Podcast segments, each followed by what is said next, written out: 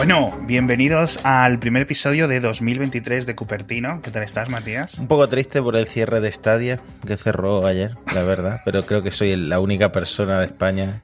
Sí. No, alguno más había, alguno más había.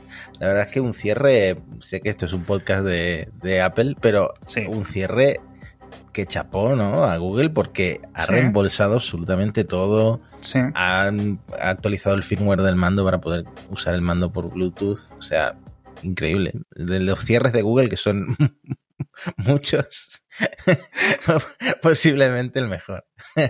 Sí, yo lo. eh, es en plan. eh, Leía antes un titular, no, un subtitular que ponía, por fin, ¿sabes? De- Después de tantas cancelaciones, eh, Twitter ha aprendido a hacerlas perfectas. tal. Sí. Mm. Que por cierto, al final se murió, o sea, apagaron Stadia el mismo día que resucitaba el HomePod. Ah, sí, ¿No? sí, efectivamente. Ayer. De hecho, eh, yo pensé en ti cuando se anunciaron los HomePod, que no fue por sorpresa, porque Mark Gurman, eh, no sé, Sí. este tío, ya no sé quién le pasa información, porque eh, últimamente acierta en todo y, y con precisión hasta cuándo se van a, lanzar las cosas. Y pensé en ti porque eh, en uno de los últimos episodios de Cupertino decíamos, eh, qué raro que Apple te haya pedido los HomePods cinco años Ah, después de su, Después de tanto de su tiempo. sí. lanzamiento, ¿no? Y bueno, quizá esta Mm. sea la explicación, que que se venían HomePods nuevos. Sí, a lo mejor, pues mira, a lo mejor es eso, la verdad. Yo no lo había pensado, pero puede ser, puede ser. Eh, bueno, a mí sí me dejan uno para probarlo, pero es que tampoco hay muchas novedades, ¿no? Si quieres empezamos a hablar de esa resurrección eh, misteriosa o inesperada.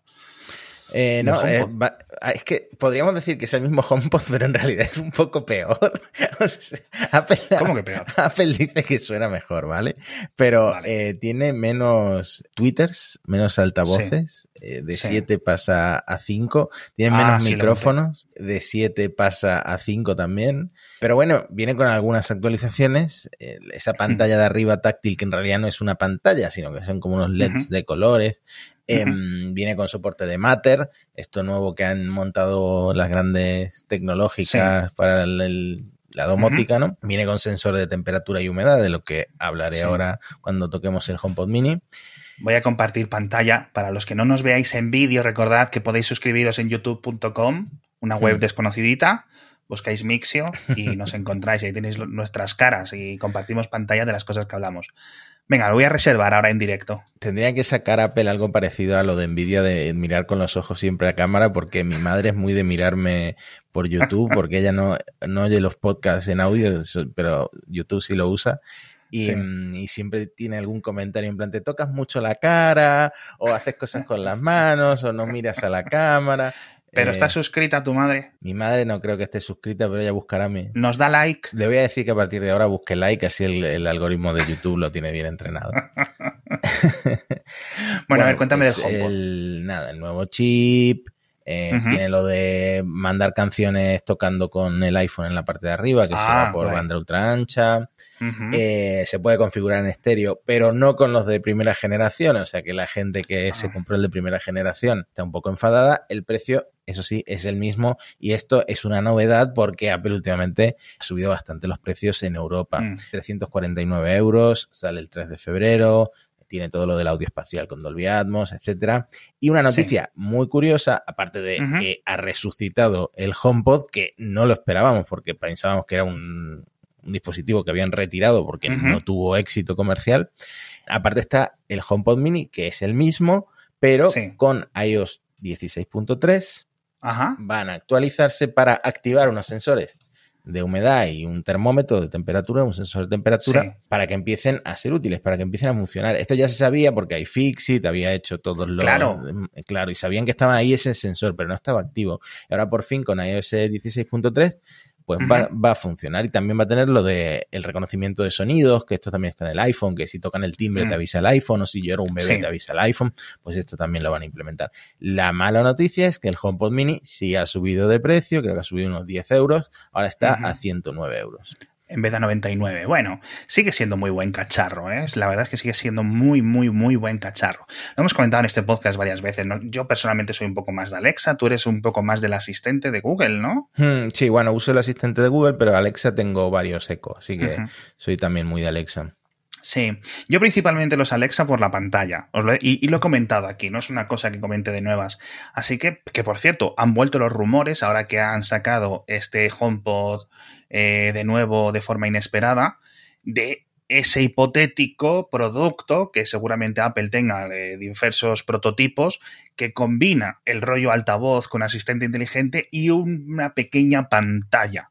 ¿No? Muy similar a algunos que tiene Google o algunos que tiene Amazon. De hecho, creo que lo dijo el propio Mark Gurman, ¿no? Sí, de hecho, Gurman eh, habla de que va a tener una pantalla que se va a parecer al iPad, pero también de que dentro de Apple internamente se discutió que la pantalla podría ser en algunas versiones incluso más grande de la que tenemos en, los iPads, porque, por ejemplo, Amazon tiene eh, ya un altavoz podría, no sé por qué le seguimos llamando altavoz, se podría llamar pantalla hoy en día, de 15 pulgadas, por ejemplo. Quién sabe si Apple se atrevería a lanzar un producto así ya eh, con esa diagonal tan, pues, tan grande. Mira, lo estoy buscando aquí, la verdad es que es muy guay este producto de Amazon, es muy guay. Yo tengo el de 10 pulgadas y mm. tengo varios de los pequeños, de los de 5 pulgadas y media, varios por casa, las niñas, todos tienen una y lo usan un montón, lo usan un montón. Porque la verdad que es un, muy, es un buen producto, tío. Y es que Amazon los está regalando a veces. No, creo que lo hemos comentado. Yo tengo una en la cocina, lo uso para ver hmm. las noticias, que te pone hmm. pues resúmenes de noticias en vídeo. Está muy bien. Esto dice Gurman que para 2024, primera mitad de 2024, que tendría que haber salido antes, por ejemplo, este año, pero que se ha ido retrasando. Lo mismo, eh, un Apple TV que integraría un altavoz, rollo HomePod, que también estaría en desarrollo y que también se ha ido retrasando. Entonces, el año que viene quizá podríamos ver pues más lanzamientos del hogar por parte de Apple un poco para competir con Amazon, que es eh, un timing es un timing raro porque dentro de Amazon eh, muchos de los despidos que están haciendo y tal eh, van en el departamento de Alexa, digamos, que era pues mm. una máquina de perder dinero. Sí, pero precisamente por eso, porque Amazon, a pesar de que Alexa es exitoso y de que consigue mucha relevancia, es decir, es una pieza importante para, para Amazon como negocio, al venderlos tan baratos, como comentaba antes, o sea, es que están perdiendo dinero seguramente por cada producto que vendan. Eh, entonces, bueno, pues vamos a decir, mira, ya tenemos esto maduro, vamos simplemente a ponerlo un poco más enderezado, yo creo. Esa es mi perspectiva de los despidos de Amazon, ¿no? Hmm. Me pasaste, por cierto, el otro día el caso muy curioso de una persona que tenía un Apple TV, pero no tenía ningún otro producto de Apple. Cierto. Entonces, Apple le obligaba a firmar los nuevos términos de servicio desde un dispositivo que tuviera iOS o que tuviera iPadOS y no podía firmar ese acuerdo esa actualización del, acuerdo de los términos de Apple. Entonces, eh, sí, lo voy a compartir aquí. Se puso en contacto con, con Apple y le dieron la solución de que se deslogueara de iCloud y se volviera a loguear para poder eh, seguir usando el Apple TV eh, aceptando estos términos. Por si a alguien le pasa, no sé si será un bug o simplemente Apple siendo Apple y asumiendo que todo el mundo tiene un iPhone o tiene un iPad, pero curioso. Qué curioso. Yo no sé si lo, lo, lo consideraría como, como, un fallo de programación en el sentido de que le falta ahí una condición, ¿no? Es decir, mm. coño, si el usuario no tiene más dispositivos, pon una segunda condición de cabida para, para eso. Sí que me llamó la atención. No creo que Apple sea tan jolines, tan cínica, ¿no? Por decirlo, es que no mm. sé si es realmente el adjetivo. Mm. Y le contestaba a alguien en los comentarios que le había pasado lo mismo, así que bueno, quizás sea algo más común de lo, de lo que parece, pero bueno, el Apple TV al final es como es mucho más caro que un Chrome o que un, perdón, que un Chromecast o que un eh, Fire TV, pues me imagino que tampoco será eh, tan popular entre usuarios fuera del ecosistema de Apple. Sí. Bueno, cuéntame, cuéntame lo bueno porque, eh, bueno, cojones, ya por fin los M2 Pro y los M2 Max, macho, es que se han hecho esperar. Bueno, eh, incluso Gurman, eh, Gurman no, eh, Gruber detectó que en uno de los vídeos de estos promocionales de los nuevos productos que han salido, ponían la URL 2022, ¿no? Y llevábamos en Cupertino diciendo que se iban a presentar los M2 Pro, que se iban a actualizar, que faltaba por actualizar el Mac Mini. Es verdad. Y no, otro producto que se retrasó su lanzamiento y por eso estamos viendo un lanzamiento tan extraño a mediados de enero y con nota de prensa, que últimamente Apple nos tiene bastante acostumbrados a, acostumbrados a los lanzamientos por nota de prensa en lugar de montar eh, pues un evento eh, centralizado para lanzarlo todo. De hecho, primero vimos los Macs que podemos empezar con el MacBook Pro, actualizados con el M2 Pro y el M2 Max, que por cierto, ya han salido también los primeros Geekbench, los primeros benchmarks. Sí, ¿y qué tal? Que mejor de lo que comentábamos de los rumores, brutal, una mejora brutal, sobre todo en multicore. Sí. Porque sigue siendo la misma tecnología, 5 nanómetros, el mismo proceso, pero un 20% más de transistores y el doble de ancho de banda de memoria. Ya sabemos que en estos sistemas en chip la memoria como está integrada, pues una velocidad endiablada y si tiene el doble de ancho de banda, pues me imagino que influye mm. mucho en el resultado del rendimiento de estos ordenadores. Entonces, la CPU en concreto se mantiene con el mismo número de núcleos, pero rinden mejor. Y la GPU sí. sí. que tiene tres núcleos más y va de o 16 núcleos o 19 núcleos, según la configuración que compres. Entonces, ¿qué consiguen con esto? Un 20% más de rendimiento en CPU, en multihilo, en multicore y un 30% más de rendimiento gráfico.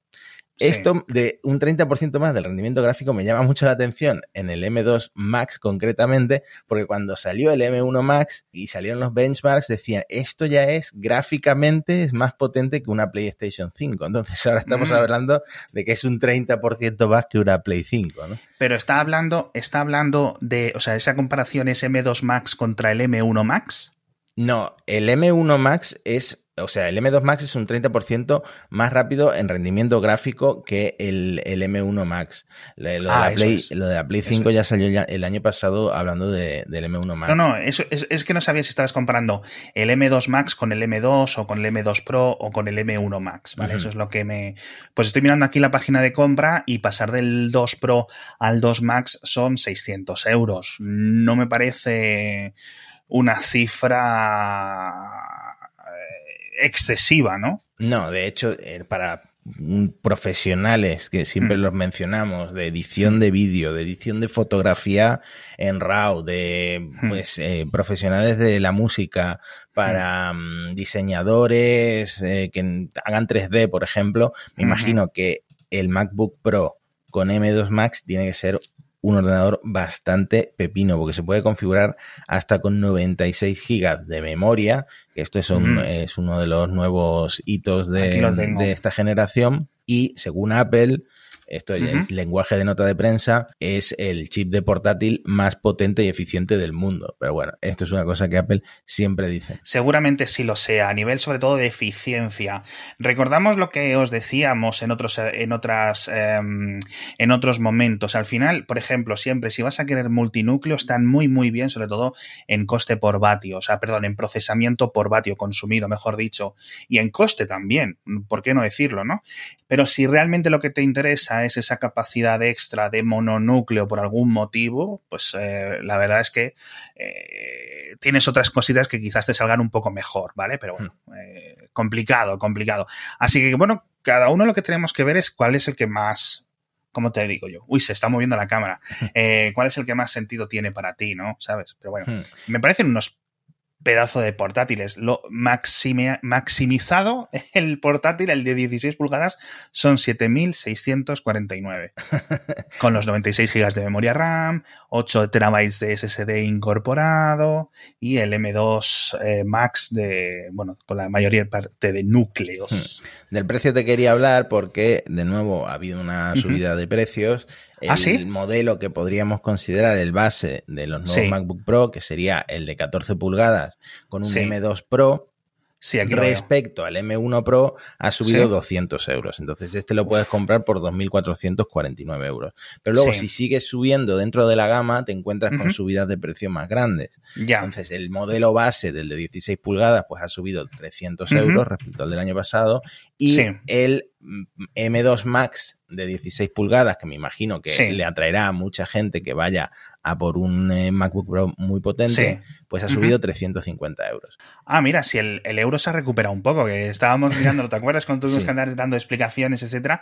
Pues desde entonces el euro, de que esa paridad con el dólar por su momento, pues ya está en 1,08, es decir, ya ha subido eh, varios puntos porcentuales. ¿Ha subido el precio en dólares también entonces? El precio en dólares creo que se mantiene tiene, ¿no? esto está, eh, se puede reservar ya y sale el 24 de enero, que es también la fecha en la que sale el Mac Mini, que a mí personalmente oh, me ha parecido el lanzamiento más interesante, incluso que me he tenido que esconder la cartera para para no comprármelo, porque se actualiza no solo de un M1 a un M2, sino también se actualiza con un M2 Pro. Y de este voy a hablar ahora, pero vamos a empezar con el, el, M2 porque ha bajado de precio. Esto es muy curioso, me imagino que Apple ve claro que si le bajaba 80 euros, que es lo que le ha bajado, se puede quedar un ordenador que aunque no tenga pantalla puede ser muy atractivo para eh, el tipo de usuario rollo eh, abrir Chrome, eh, ofimática, educación sobre todo, porque educación es un 10% menos,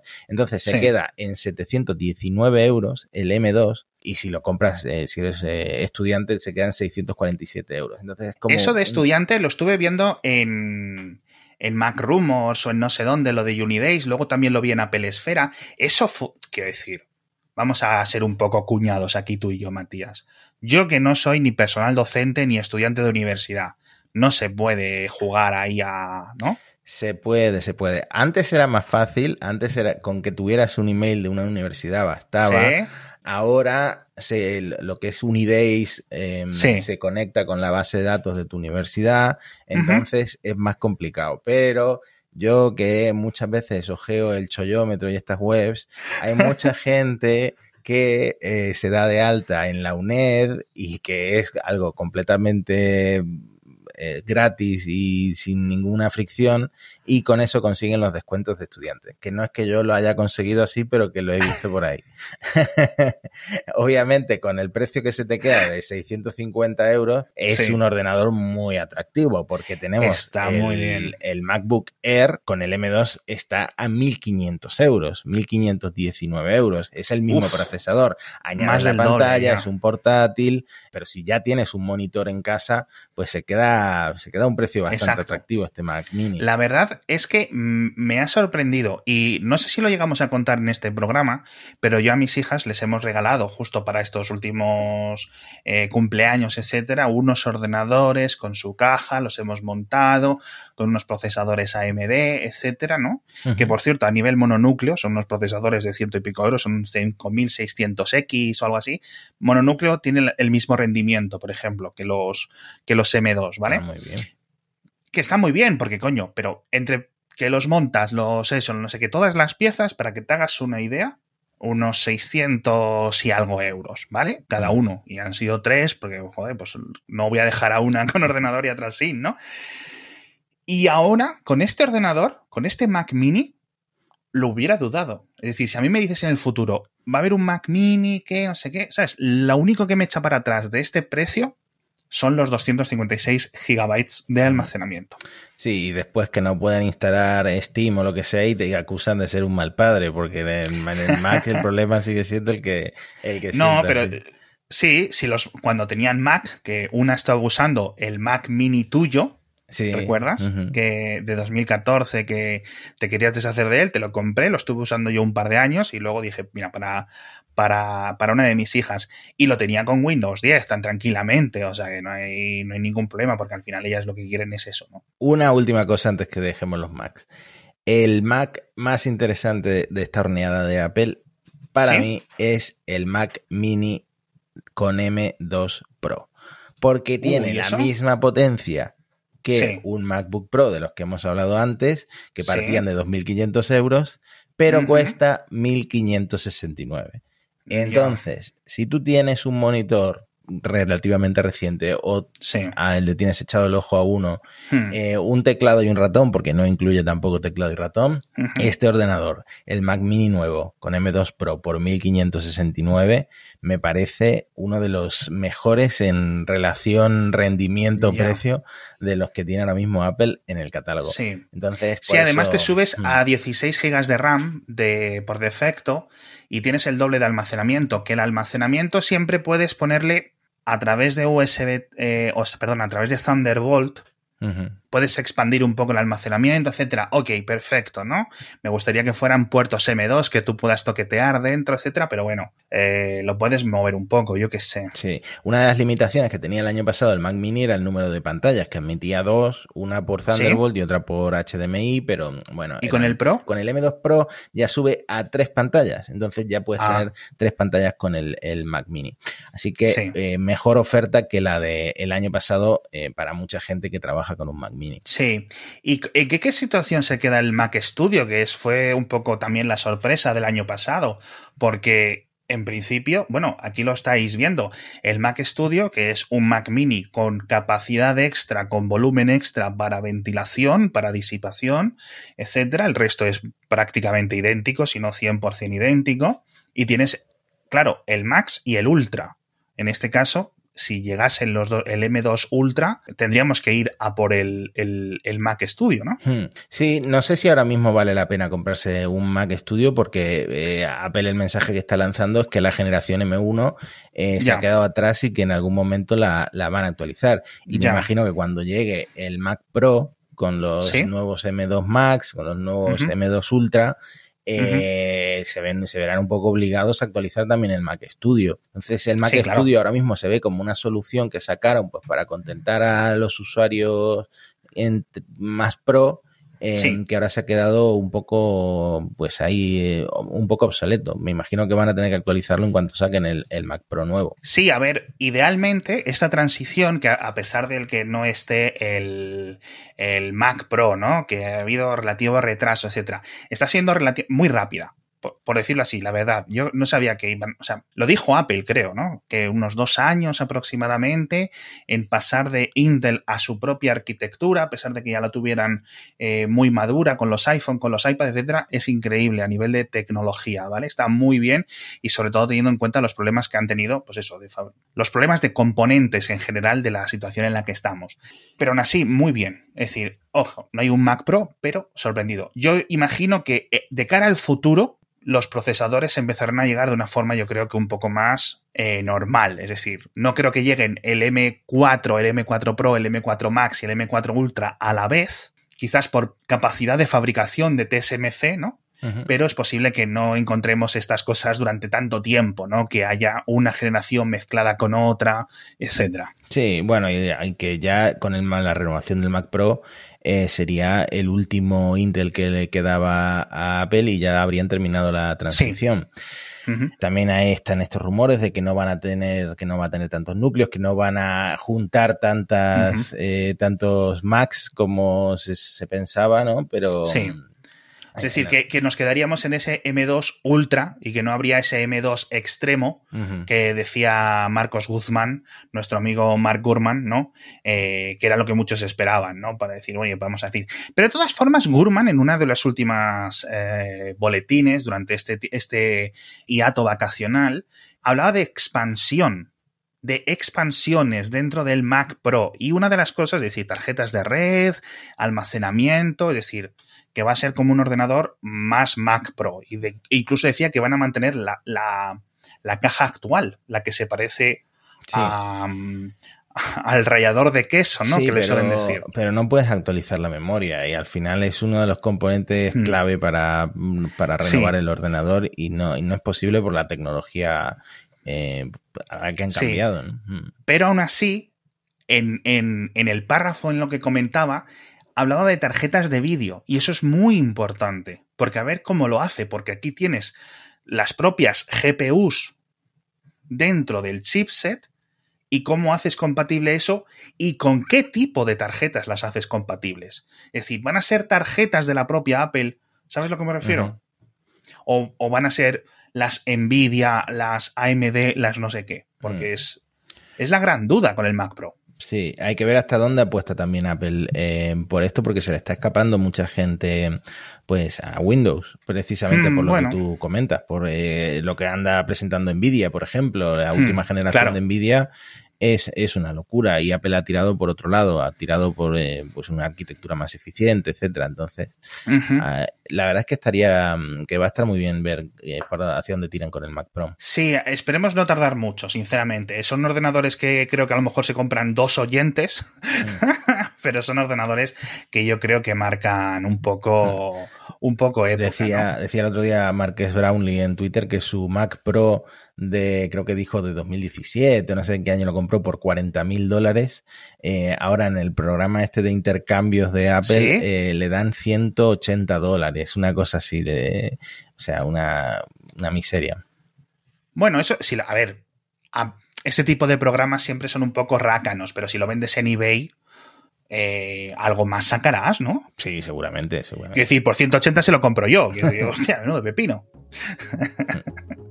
Bueno, pero vamos a parar un ratito para hablar del patrocinador del episodio, que yo creo que le va a interesar mucho al oyente de Cupertino. Una cosa te iba a decir, cuando has dicho que paramos para el patrocinador, me ha hecho ilusión porque digo, a lo mejor lo hace Matías, pero bueno.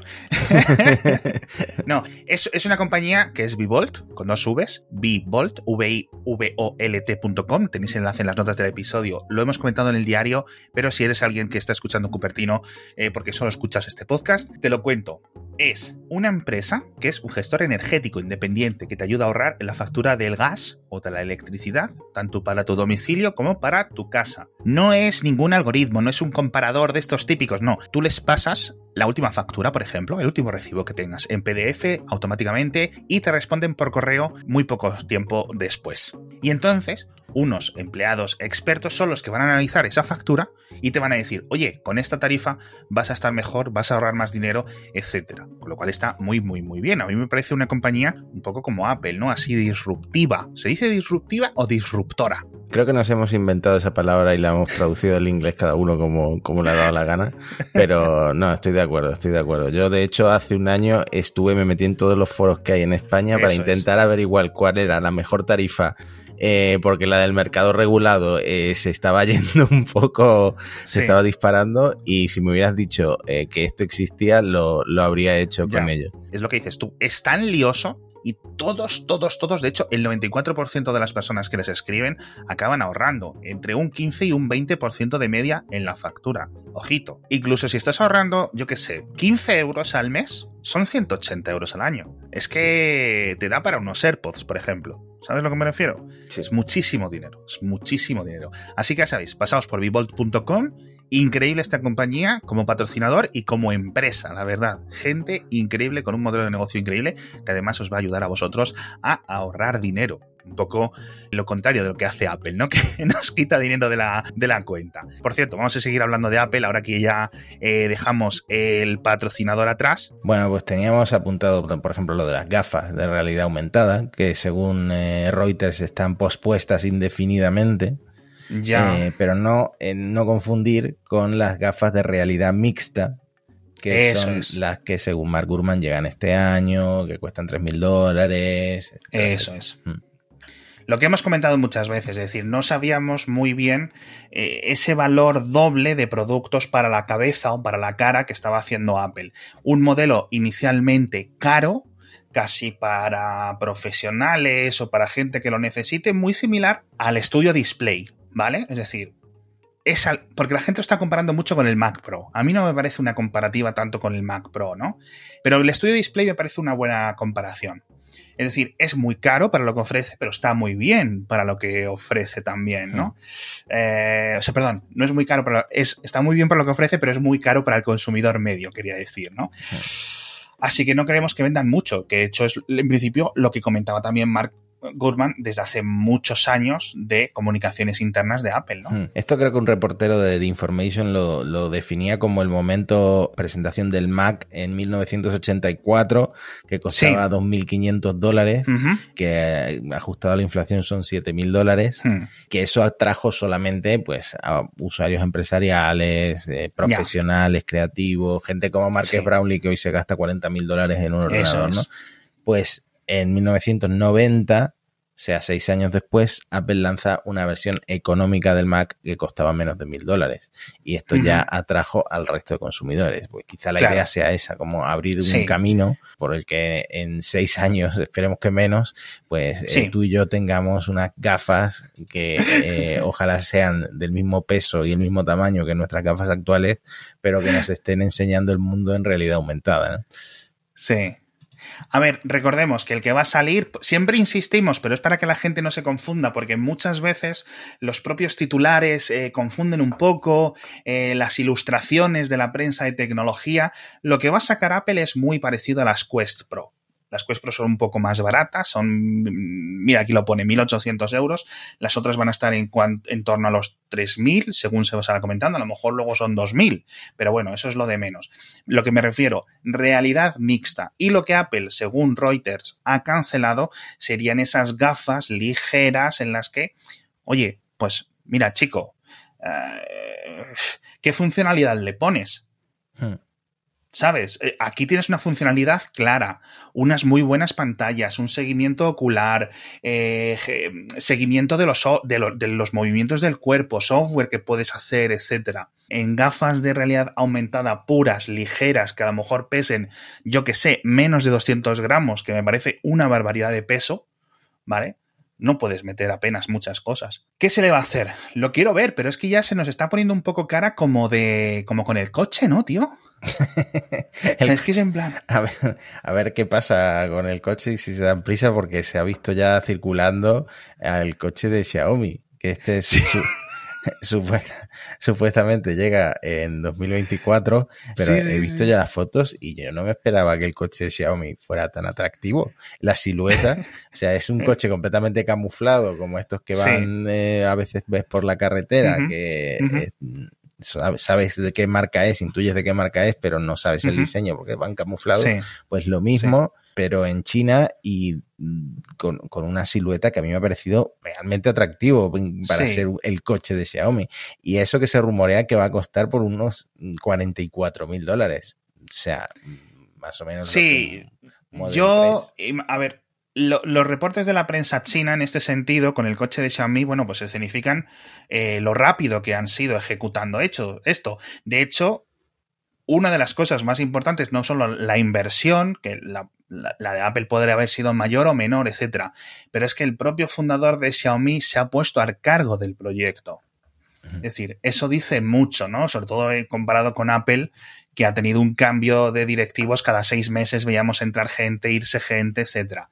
Así que esta gente, desde que lo dijo hasta que lo ha sacado, dos años. También es cierto que Apple nunca ha dicho que vamos a sacar un coche. Es decir, llevamos hablando del coche de Apple desde 2015, literal, ¿no? Un poco castillos en el aire, pero sí es cierto que Apple está desarrollando uno, quiero decir, obviamente, ¿no? Mm. Me, da, me da un poco de rabia que al final lo de Xiaomi, ¿no? se adelanten. Pero bueno, Como no nos podemos permitir ni el de Xiaomi ni, el de Apple, nos da un poco igual. Hasta que saquen uno marca Redmi, ¿no? Como que suelen ser un poco más baratos, etcétera. Nada, esto han sido muy inteligentes. Se han asociado con fabricantes ya existentes, están trabajando en la parte del software y luego ya dicen la prensa china que futuros modelos de coches, un, un, siguiente modelo de coche que saldría como 12 meses después, que estaría a la venta eh, a la vez, ¿no? Es decir, que estarían a la venta los dos en paralelo, eh, ya tendrían mucha más tecnología desarrollada por la propia Xiaomi. Me parece un sistema escalonado con bastante eh, interés y yo creo que, vamos, es que las ventas en China de coches eléctricos es que yo creo que en Europa no se consideran lo grandes que son. estamos, estamos, hablando de un, obviamente a nivel mundial, nominal, es el mayor mercado de coches eléctricos, pero estamos hablando como el 25%, es decir, uno de cada cuatro coches que se venden en China ya son eléctricos. Ojito, ojito, que en España estamos en el 5. Ojito. Y es un país mucho más grande. Entonces sí, se está apostando mucho y están tirando y esperemos que les vaya bien, la verdad, porque, oye, pero bueno. Más cositas, cuéntame, Majo. Pues mira, no hay ningún episodio de Cupertino en el que no se hayan mencionado los AirTags. Y de los AirTags tengo un rumor pero no tiene que ah. ver con, Apple.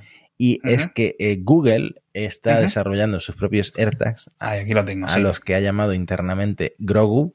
Grogu. Eh, si has visto el Mandalorian y esas series de Star Wars nuevas, pillarás la referencia. Sí. Con el mismo sistema de red tipo Find My, tipo buscar de Apple, con exactamente las mismas características, Bluetooth de baja energía, eh, ultra wideband, sí, eh, un altavoz para hacerlo sonar, La única diferencia, no sabemos el diseño, pero la única diferencia de que estos rumores revelan es que vendrá en varios colores. En, lo, oh. demás es todo igual que un AirTag y me imagino que funcionarán a nivel universal en todos los Androids, lo cual pues, es una buena noticia. Ahora solo falta que Apple y Google se den la mano y que esto sea común. Hmm. Exacto. Que es, ojalá sea algo, ojalá ocurra, ojalá ocurra.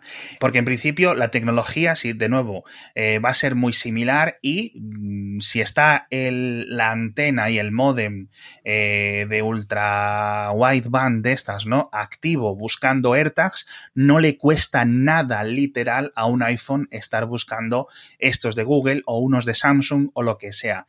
Y lo mismo de los teléfonos eh, eh, de otras marcas buscando AirTags, con lo cual todos salimos ganando si se comparten esas, esas redes de identificación. Y sobre esto te quería comentar una idea, porque yo no he estado grabando podcast estas navidades, pero he estado dándole mucho al coco. Y hay una empresa española que hace mucho de esto de, de hecho creo que ya tiene como 16 microsatélites. Bueno, realmente creo que le llaman nanosatélites. De estos que controlan la información de IoT, de pequeños dispositivos en agricultura, etcétera. Es decir, no es mucho caudal. Y digo yo, ¿y no se podrá hacer algo similar, como te comentaba hace unos episodios, con una especie de gran antena en la superficie que escanee X eh, metros o X kilómetros en la redonda, ¿no? De ultra wideband. Pero desde el satélite no se podría hacer algo así, tío. Es decir, que siempre, siempre, siempre, siempre estén este tipo de dispositivos medianamente ubicados? Hombre, no creo que tenga una cobertura tan, tan amplia, tan... No, claro, eh, es que claro, tienes que conectarte hacia arriba, pero sí es cierto, no lo sé, no lo sé, pero yo creo que en el futuro algo veremos de esto, macho, porque... y creo que va a cambiar, es decir, lo típico de que te roben algo o pierdas algo todo esté con este tipo de dispositivos, mm. va a ser una locura. Va a ser una absoluta locura. Sí, bueno, ya de hecho cambia todo bastante si en Android lo integran de forma nativa, así que me imagino que en el futuro será algo muy común y a nadie le extrañará em, poder encontrar las cosas como en una gran red que funciona porque eh, algún desconocido ha pasado cerca del objeto que has perdido. O sea que es muy curioso, este, un nuevo invento de Apple de esos que al final se hacen, se estandarizan. Sí, no, o sea, mira, fíjate, o sea, a mí me da igual, o sea, realmente pienso que con los AirPods y con los AirTags, mm. ¿vale? A pesar de todo lo que nos reímos del coche, de las gafas, de no sé qué, del Air Power, todo esto, me parecen dos productazos. Es posible que no tengan esos grandes márgenes, etcétera, pero si solo fueran, es decir, si Apple solo hiciera AirTags, no sé qué, ¿sabes a lo que me refiero? Aún así sería una empresa tecnológica increíble, tío. Sí, por lo que ha conseguido, ¿no? Pero bueno. ¿Qué se le va a hacer? me quiero despedir con una cosa, y es que eh, los últimos días, ¿te acuerdas que a ti te hice una campaña de acoso y derribo, ciberbullying con Severance? Sí. Lo recordarán los oyentes. Bueno, pues a mi mujer no ha costado tanto hacerlo, pero un día le dije, mira, te voy a poner una serie que te he hablado muchas veces, te va a costar, no sé qué, no sé cuánto. bueno, 14. Empezó sin mucho interés con Severance, con separación en Apple TV Plus. Los últimos cinco episodios creo que se los vio casi del tirón y ahí de esto que estás encima del sillón ahí súper nervioso porque la verdad es que los, los dos, tres últimos episodios. Eh, son muy buenas televisión. No, a mí, eh, de hecho, yo la vi junto con mi mujer y yo creo que está refrescando a ver cuándo lanzan, cuándo estrenan la segunda temporada desde que terminamos de verla. Eso porque se enganchó muchísimo y también fue como gradual. Es que realmente es así la serie, empieza más lento, más rara, ¿no? Todo te parece muy extraño y acabas enganchadísimo. Sí, estamos esperando, pero falta todavía, creo que un año. Eh, sí, lo más probable porque claro, obviamente lo primero es, pero ¿cuándo se estrena esto? ¿Por qué me haces esto? Me decía, ¿por qué me pones una serie que acaba así? Porque es que además el final de la primera temporada está muy, muy, muy bien y quieres ver más, obviamente, ¿no? Entonces, eh, rápidamente miramos y lo que decían los productores, bueno, ya sabéis que el director es Ben Stiller, el famoso actor Ben Stiller, que como director también es muy, muy bueno y como guionista. Hablaba de finales de 2023, principios de 2024. Así que seguramente aún nos queda un añito para la segunda temporada. Pero bueno, aproveché yo para estar viendo cosas de Apple TV, dando vueltas así un poco. Eh, ya tenemos el primer tráiler de Fundación de la segunda temporada, etcétera, pero se vienen un montón de estrenos nuevos ahora, en enero y febrero, ¿eh? Bueno, pues voy Cositas muy chulas, tío. Voy a aprovechar que otra vez me di de alta y se me olvidó darme de baja para, para ponerme a ver cosas. Yo creo que tengo, yo creo que aún tengo sitio en mi plan familiar del Apple Premier, ¿eh? yo es que tengo la familia completa, la verdad, está todo el mundo ahí chupando del bote de. Ah, bueno, si quieres, te. Mm. te metes en mi familia, lo que sea. Yo, me, yo me deprimo cada vez que me meto en, el almacenamiento de iCloud porque las copias de seguridad de WhatsApp de mi padre y de mi mujer es que yo no sé qué tienen, pero es que son como, no sé, 100 gigas. Es una cosa loquísima. Sí, sí, sí. Tienen películas enteras ahí, como el Pirate Bay, ¿no? Seguramente. está la gente ahora que no caga con la de Slow Horses esta. Yo aún no me he puesto a verla, solo he visto el primer episodio, pero tengo muchas ganas a esta, que la han titulado en España por un mañana mejor. Esta creo que va a ser una muy, muy, muy, muy buena. Y sobre todo a esta que estaba aquí con, eh, ¿cómo se llama? El actor de... Con Harrison Ford, iba a decir, el actor de Star Wars y de Indiana Jones, etcétera. Que esta va a ser una de comedia, etcétera, así que puede ser algo muy, muy chulo. Y de nuevo, es ahora en enero y febrero varios estrenos muy potentes por Apple TV Plus, a ver si consigue un poco más de clientes, etcétera, sobre todo ahora que estamos viendo en Netflix estas cancelaciones eh, es un meme, tío. Dolorosa. sí, sí, sí, sí, sí. Y la segunda de After Party, un montón de cosas que dicen que está teniendo también mucho éxito. La verdad es que poco a poco el Apple TV Plus se está poniendo interesante. Si consiguen llegar a este sistema de un éxito o una buena temporada eh, o una nueva cosa cada mes, más o menos, no hace falta que sea un, ¿cómo se dice? Un juego del calamar mm. cada semana, ¿no?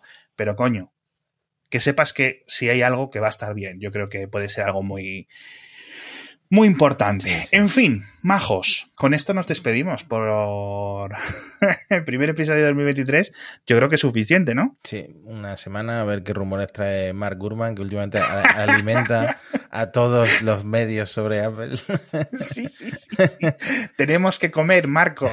Dinos, eh, cuéntanos un poco el evangelio, ¿no? Así que, así que nada. Pero bueno, que se nos han quedado algunas cositas en el tintero, pero que tampoco queremos aburrirlos. La verdad que Apple ha empezado el año muy fuerte. Eh, sobre todo con este Mac Mini que nos gusta tanto a Matías y a mí. A Matías el modelo más caro, a mí el modelo un poco más barato y soy un poco más tacaño, yo creo yo. Pero bueno, eh, y con esta sorpresa del HomePod y a ver qué nos presentan con un montón más de cosas. Así que con esto me despido y se despide Matías, nos despedimos todos, muchísimas gracias. Recordadnos que os suscribáis en YouTube, que si queréis vernos en YouTube, ¿Cómo hacen los youtubers? Lo de aquí, eh, pínchame. La campanita la campana. y algo así, ¿no? Tenemos que hacer caras de estas de ¡Oh! lo que ha presentado Apple ¡Oh! para ganar muchos más clics y más vistas. Así que ya sabéis, muchísimas gracias y nos vemos la semana que viene. Adiós. Hasta pronto.